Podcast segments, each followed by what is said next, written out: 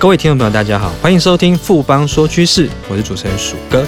今天要来跟大家分享的一个题目呢，是生技制药业里面相当重要一块，就所谓的制药服务业。那这一块的话，当然有一些比较艰涩，但是也有一些很有趣的一些议题，我们可以来探讨。我们先休息一下，马上回来。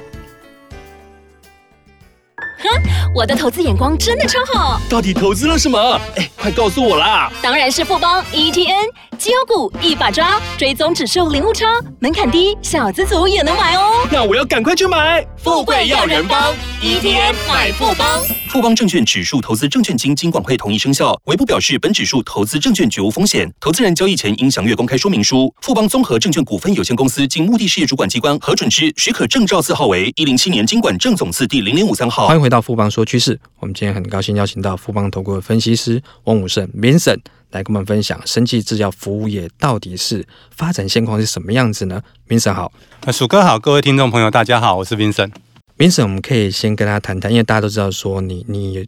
比较强项是在科技这一块，那生技领域你今天特别挑这个主题来谈，为什么呢？是的，呃，鼠哥，其实我们今天要跟大家。大大家来聊一下整个生技服务制药的服务业哦，其实本上我们也可以说它是一个医药外包的一个行业。那跟大家报告，根据统计呢，一颗药物从开发到上市的时间大概需要八到十二年，大家可以想相当的一个长哈。那中间呢会经过四个阶段，第一个是药物的研发阶段，那第二个是临床前的一个实验，那这部分通常是进行是动物实验，第三个阶段才会进入所谓我们大家平常比较常听到人体临床试验。那也就是我们大家听到临床一期、二期、三期，那最后一个阶段就是会进入到新药的查查验跟登记，然后最后新药才能够上市。所以大家可以看到这个时间是相当的一个漫长。所以呢，整个新药的研发成本都相当的一个贵。那根据估算呢，平均一颗新药的开发成本，大家猜多少？二十六亿美元。所以整个新药的一个延迟一天上市，平均就会估算就会损失一百万美元。所以为了要降低这样子的一个成本，提高整个研发的一个效率，然后缩短整个药品上市的时间，这个样子的目的，所以有三分之二的药厂或者是生技制药公司，他们基本上是会把临床实验还有以药品的整个生产的外包，会外包给这些生技制药服务业。那这生技制药服务业就包含我们大家都听到所谓 CRO 的研发外包，或者 CM CMO、CDMO 的制造外包这两大类，其中 CDMO 是从 CMO 所研发出来一个新的商业模式。难怪刚刚 Vincent 有提到说，新药的开发要十年，而且。时间也不是重点，它的金额更大，将近八百亿台币，平均一颗新药。那可见说，在所谓的有点像科技业代工这种感觉，就是它服务这一块的话，应该有相当大的商机。那请 Vincent 来跟大家进一步介绍一下说，说 CRO、CMO 这些到底有什么差别？是的，呃，CRO 我们刚所谓就是说一个研发外包，那所谓 CRO 的全名，它大概就是我们。就把它认为它是一个委托的研发机构。简单来讲，它就是接受药厂或者生技公司那的委托来进行研发服务的厂商，然后提供新药开发的时候所需要的临床实验呐，然后非临床的动物实验呐，然后数据分析还有法规咨询这些专业的服务。所以它基本上的话，它需要在各个部分层面，它都需要专业的人才来投入。然后一般的一个药厂都会把临床实验外包给有经验的 CRO 公司来节省它的人力成本，并且因为这些都非常有经验，所以它可以缩短临床实验的一个时间，那不会说再去犯一些以前已经犯过的错误。那至于 CMO 的话，它的它就是一个委托的生产机构。简单的来讲，它就是接受药厂跟生技公司来进行一个生产的服务，提供药品生产的时候所需要的这样制程的开发，还有临床实验所这些用药的配方的开发，还有小分子药跟大分子药这些原料药的生产。跟还有一些定剂、针剂的一些生产跟包装服务，那许多药厂会把临床实验的药物外包给 CMO 来做一个生产制造。那有一些生技制药公司会甚至会在新药核准上市之后，委托 CMO 继续来做一个生产代工。那 CRO 跟 CMO 在整个新药研发产业链上面的不同点在于，CRO 它在做主要主要是研发能力的发展，那属于说技术密集的一个产业，所以 CRO 的一个核心在于技术人才。而 CMO 则是需要高超的一个药品的一个生产工艺技术，还有生产设备投入，所以它需要比较大的一个资产规模。所以 CMO 的一个核心会是在工艺跟产能。那由于整个 CMO 的一个市场竞争相当的一个激烈，我们如果单靠压低成本的纯代工，基本上是很难赚钱的。所以 CMO 逐渐。发展演出来，发出了一个新的商业模式，叫 CDMO，就是说，它除了 M 就是所谓的制造嘛，它 D 就是所谓的开发，就是说，它接受客户的一个委托来开发跟制造。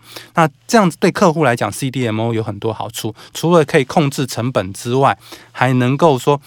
得到一条龙的一个加值服务，再加上说现在的一个主流是生物药，也就所谓大分子药。那目前很多这种生物药都是抗体药，它是属于蛋白质药物一种，因为蛋白质药物的分子量是比较大，比传统的一个化学药物大很多，所以这些整个。相对来讲，蛋白质药被称为大分子药，那一般的化合药物就被称为小分子药。那这种大分子药生物药制造技术门槛是比较高的哈。那因为它的成本也是比较贵，所以这些生技制药的公司就倾向说把这一块制造这一块外包给 CDMO 厂商。那另外呢，像这种大分子药，它有些推出来之后，它已经到了整个药物专利也这几年逐渐到期了，所以很多厂商就开始在投入所谓大分子药学名药，这就是。另外一个名词叫生物相似药，小分子药的学名药叫做学名药，那大分子药的学名药就叫生物相似药。那这些生物相似药的厂商呢，很多本身它就是一个 CDMO 厂。那最有名的一个例子就是韩国的三星生物制药，它也是一个挂牌公司哈。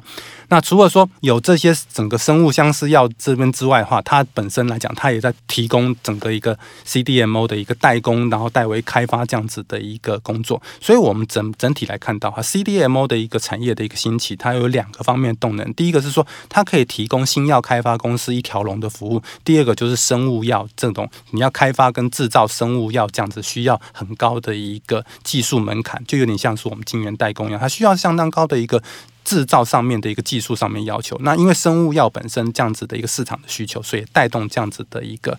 整个这样产业的一个未来发展的一个趋势，所以从未来的一个整个趋势来看的话，随着再生医疗的一个蓬勃发展，我们前面有跟大家报告过，包含细胞治疗跟基因疗法，它的需求会慢慢增加，所以我们会看到会有越来越多的厂商投入细胞治疗跟基因疗法的 CDMO 产业。明神这边解释得非常清楚，那明神可不可以跟我们谈谈说 CRO、CMO 乃至于？比较新兴的 CDMO，它的市场商机到底有多大呢？是的，鼠哥，整个二零一八年就是去年哈，整个全球的 CRO 市场规模大概有五百亿美元哈，那预估到二零二二年。的话，整个会成长到七百二十三亿美元，它年复合成长率将近有十个 percent 哦。从市场大小来看的话，北美市场是最大，占了百分之四十三。不过，如果以成长速度来看的话，新兴国家市场的成长幅度最高，年复合成长率超过十个 percent 以上。那最主要这几年，基本上美国临床试验的数那个数量已经开始做一个下滑，可是亚洲呢，这些新兴国家临床试验数量却是逐年的一个增加。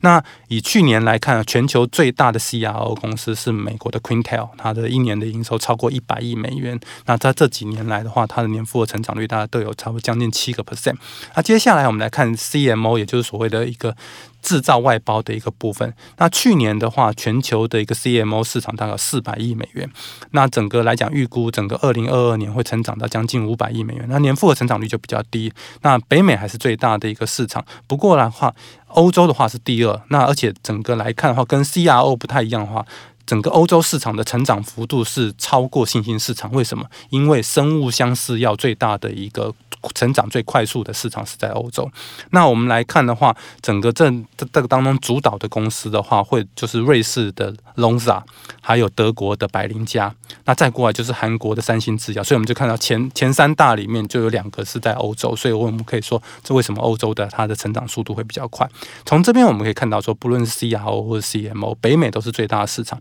不过呢，但是它成长是慢慢下滑的。但是整个来看的话，CRO 的市场趋势转向了亚洲，因为亚洲在开发新药这边来讲的话是不遗余力。但是呢，CMO 跟 CDMO 的话会还是会以欧洲来讲的话成长是比较快。Vincent 这边提到，这样整个市场 CRO、CMO 整个加起来市场，应该这一两年就会突破千亿美元的市场，非常大的规模。那台湾的部分，台湾市场有多大呢？整个来讲，因为基本上跟整个生技制药产业是一样，整个台湾在整个。这一块的市场基本上都是属于刚起步哈。那以二零一八年整个台湾的生技制药服务业，也就是说外包产业这样的产值的话，也大概只有八十亿台币而已。但是那跟去年代跟跟前一年比的话，大概成长只有百分之六。那可是呢，这个当中的话，CRO 的比重超过七成。那当这个当中的话，CRO 当中的一个临床实验的一个服务，大概就超过四十亿元，占整个生技制药服务业产值的一个一半。那整整个来看的话，那至于说 CMO 的部分的话，产值相对就比较少哈。那我们整体来看的话，虽然说。这个部分市值是比较小，不过它其实成长速度慢慢开始有起来了。特别是说，像从今年开始，整个 C 台湾 CRO 的一个业者受惠于说整个国内临床试验数量的一个成长，那 CDMO 的这些厂商也受惠到说那个海外客户订单的一个增加，使得台湾整个生技制药服务业的一个产值呢，预估的话都是会开始，就是今年预估会成长到八十六亿跟。前一年来比的话，是成长将近七个 percent。其实生技产业在台湾这一块，我们政策上面其实也相当的支持，也有在扶持。那我们台湾有哪些上市柜的生技有参与到制药服务这个领域呢？是的，整个 CRO 提供的服务大概包含临床前跟人体临床实验这两个部分哦。那由于整个临床实验相关的厂商，那我们刚刚提到的他们那种。营业业绩规模都是百亿美金的，那这规模都很大，都所以这都是国际级的企业。所以台厂在这个部分，因为本身市场也不够大，所以相对来讲，台商要切入这边的话，你要以 CRO 来来。主攻攻入这个市场，坦白来讲，它会有一些难度，所以我们会从一些相关是在临床前的服务哈，啊，包含就是说国内最大的一个实验动物的一个供应商乐思科六六六二，还有提供整个临床前药理跟毒理实验这样子的一个服务，跟代销实验室世纪耗材的一个三一一八的进阶，还有拥有全球最大超过三千个一个肿瘤动物模型在。可是呢，在这二零一八年被日本所诟病的一个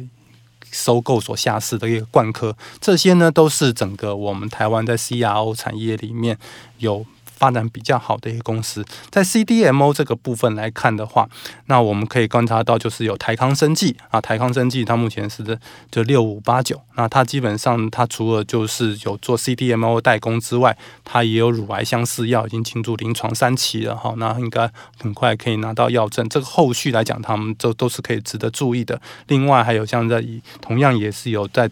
做代工，还有在做整 CDMO 跟在做生物相似药厂商的四七二六的永兴。那另外一个就是曾经也在新贵上面的喜康，它后来也因为股价表现没有很好，那它也撤了新贵。那最后的话就是提供原料药啊，还有无菌针剂的的一个博六一六七一三的博谦，还有像联雅药六五六二。那这些公司的话，都是整个台湾在发展 CDMO 里面来讲的话，比较值得注意的公司。谢谢冰神今天带来这么详细的介绍与分析，谢谢冰神啊，谢谢大家。经过今天的节目呢，相信各位听众朋友对于整个生技制药服务业它的发展趋势跟台湾一些相关的厂商，应该都有更清楚的认识了。富邦说趋势，我是鼠哥，我们下周见。